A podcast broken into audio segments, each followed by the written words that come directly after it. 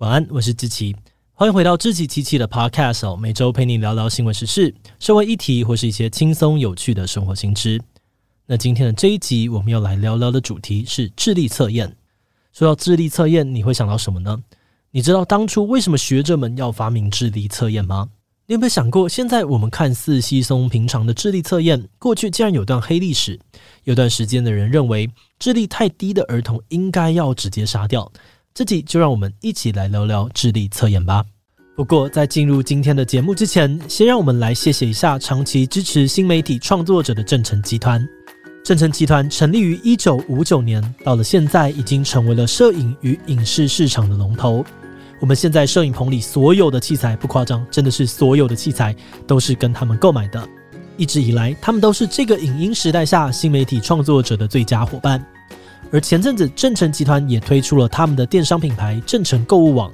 里面除了有 Podcast、YouTube 影片拍摄适用的设备，针对一般民众的需求也能够满足。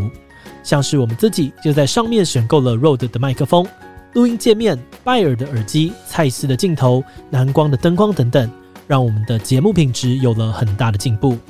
如果大家有任何的器材需求，都可以到正成购物网去看看哦。好的，那接下来就让我们进入节目的正题吧。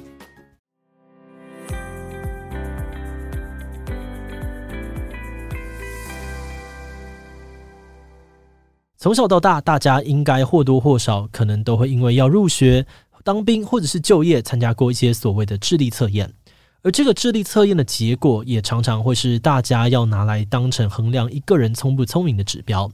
例如，我们会听到说智商一五七来表达自己超级聪明，或是智商一八零代表你是天才当中的天才。那反过来哦，我们也会听到有人说：“诶，你智商七十啦，用来骂别人是笨蛋。”但这些数字到底是怎么出来的呢？而这套 IQ 系统当初被发明出来，难道就是为了比较诶谁比较笨或谁比较聪明吗？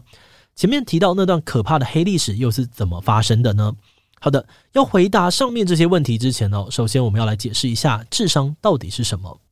我们常听到的智商 IQ 全名叫做智力商数，它是一种经过计算而来的数字，而它计算的基础就是一个人在智力测验当中得到的分数。目前大家普遍在使用的是所谓的离差智商。简单来说，它会透过一些统计的处理，把一个人在智力测验上面的分数拿来跟同一个国家、同一个年龄的人比较，看看你落在哪一个层级。而这个算法会预设大家的智商平均值是一百分，标准差十五分。所以假设小明是个三十岁的台湾人哦，然后智商一五七，代表在全台湾三十岁的人里面，他比平均值高出了三个标准差，等于至少赢过了九十九点八 percent 同龄的人。但如果小明智商七十，代表他的智商低于平均两个标准差。那在统计上面来看呢，他的智商几乎可以说是落后给九十七点七 percent 的三十岁台湾人。诶，这样说起来的话，智商越高的人就代表他越聪明，智力越高，对吧？嗯，其实严格说起来哦，智商跟智力是不完全一样的，因为智商基础是你在测验当中的分数。那这种我们从小考试长大的人，一定就会知道嘛，考试会有很多的变数，它不一定可以完全呈现出一个人的能力。比如你这次明明没有念书，可是因为考试运气好，题目乱猜都有猜对，考试分数出来竟然比平常还要高，那也不代表你就比较聪明。而考得比较差，也可能是因为考试的当下身体不舒服，昨天没有睡好等等，并不代表能力真的比较差。那当然，为了控制这些变数哦，标准的智力测验会有一些防范的机制，我们等等呢会再细讲。但总之，我们这里就知道说，智商其实不完全等于智力，而这边就有一个有趣的问题了。所以，到底什么叫做智力呢？关于这两个问题哦，在这一百年之间，专家们曾经提出了很多不一样的答案。在一百多年之前呢，智力这个概念刚开始出现的时候，大部分人都觉得智力是一种天生的东西。不过，当时科学家们觉得哦，智力跟人类的反应时间啊，或是皮肤敏感度有关。呃，没有错，皮肤敏不敏感，当时呢是用来判断你聪不聪明的标准之一。但到后来哦，这个判断智力的标准慢慢有了不同的变化。不少人觉得说，像是记忆力啊、认知能力、抽象思考能力等等，才是一个人智力的标准。而从这个时候开始，也有越来越多人觉得，智力不完全都是天生的。有部分其实也会受到后天影响。那到了最近几年，更是有人主张多元智力，认为智力呢是由更多种能力所组成的。对他们来说，包含了像是音乐能力、运动能力，或是与人相处能力，也都应该要算成是多元智力的一部分。那也因为大家对于智力的定义五花八门哦，要测验这些不同的智力时，就会用很不一样的工具来测。换句话说，当有个人说他智商很高的时候，我们可能至少要先了解一下，他说的这个智商是用什么工具测出来的。那这个工具在测的智力又是哪一种？那讲到智力测验哦，目前最常见的是所谓的魏氏智力测验。它在测的东西主要分成四个向度，也就是语文理解、知觉推理、工作记忆，还有处理速度。而且呢，魏氏智力测验还分成成人、儿童跟幼儿量表，适用于不同的年龄层。那虽然在不同阶段，他想要测的能力都大同小异哦，但题目的形式会调整成适合特定年龄层的方式来呈现。不过，有些人觉得，像卫视那种测验的方式，光要读懂题目就必须要有一定的语言能力，所以一个人的分数很低哦，有可能只是因为语言能力不好，看不懂题目，不一定代表智商比较低。那要怎么办呢？这个时候呢，就要提到另外一个有名的智力测验了，它叫做瑞文式测验。瑞文式测验主要是在测验一个人的抽象推理能力，它最大的特色在于测验都是以图形的方式来进行的。那全部都图形哦，就比较不会因为语言啊或是翻译问题影响到受测者的结果。所以瑞文式测验呢，也被认为是文化公平性比较高的一种智力测验。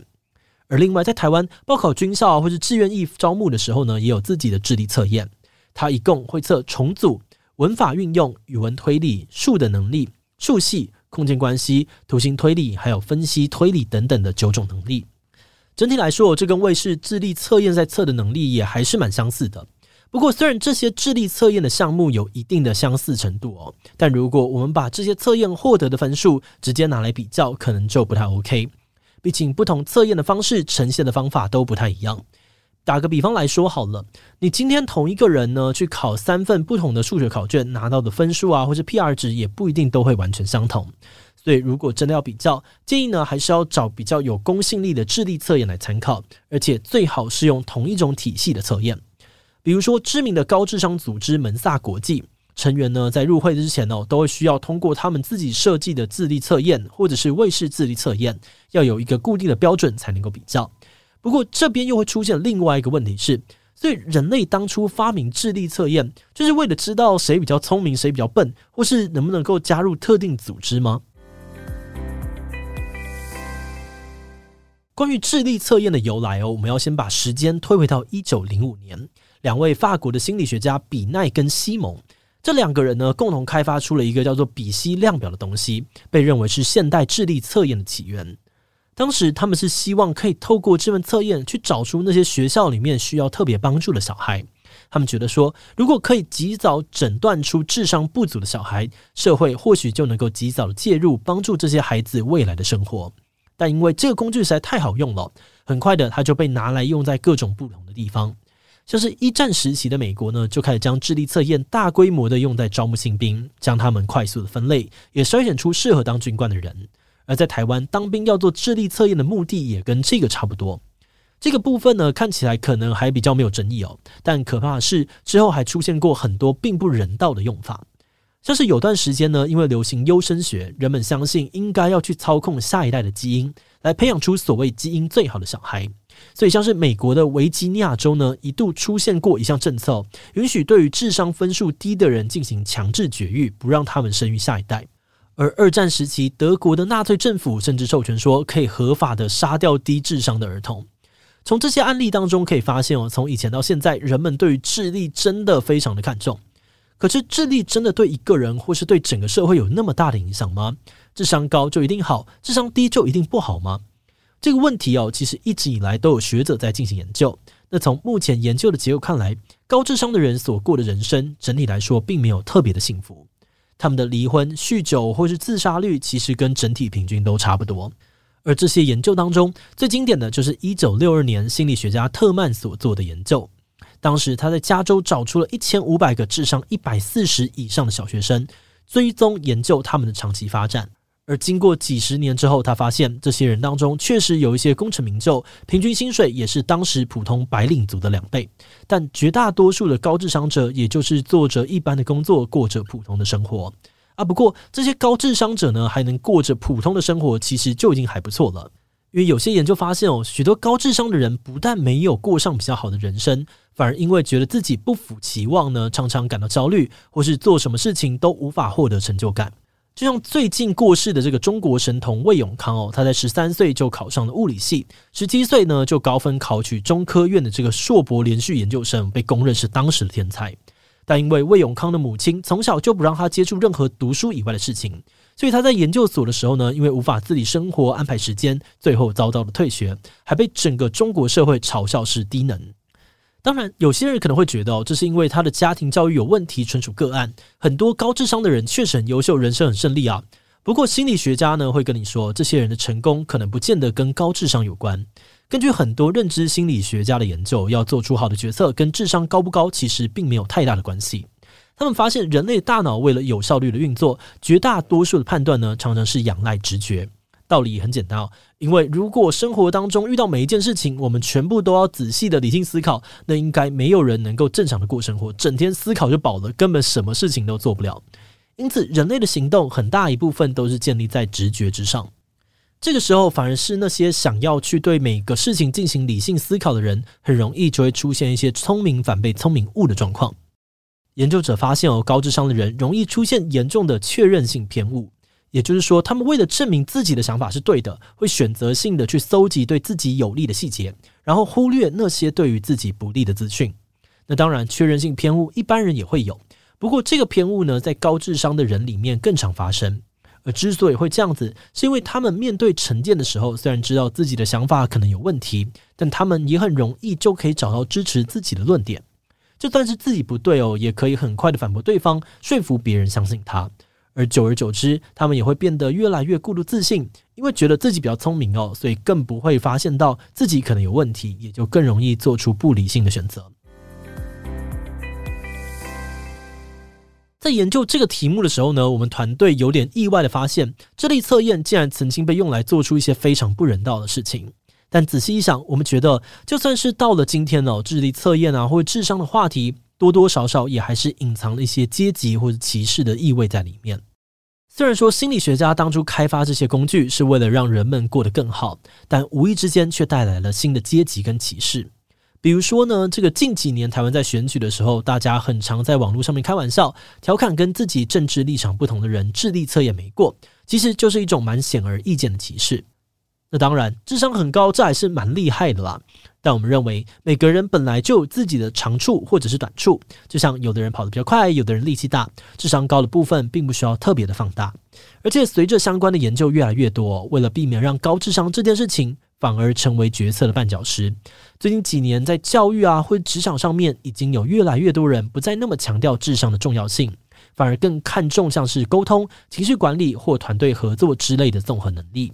那我们觉得这应该是一个蛮好的方向。因为当大家逐渐破除对于智商啊或者智力的迷思，那些原本会衍生出的歧视问题，或许也有机会跟着慢慢减少了吧。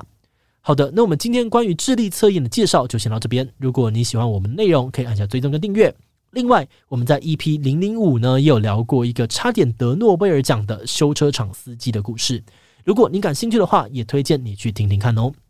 那如果你是对于这期节目的内容，对于我们的 Podcast 或是我个人有任何的疑问跟回馈，也都非常的欢迎你在 Apple Podcast 上面留下五星留言哦。那今天的节目就到这边，我们就下集再见喽，拜拜。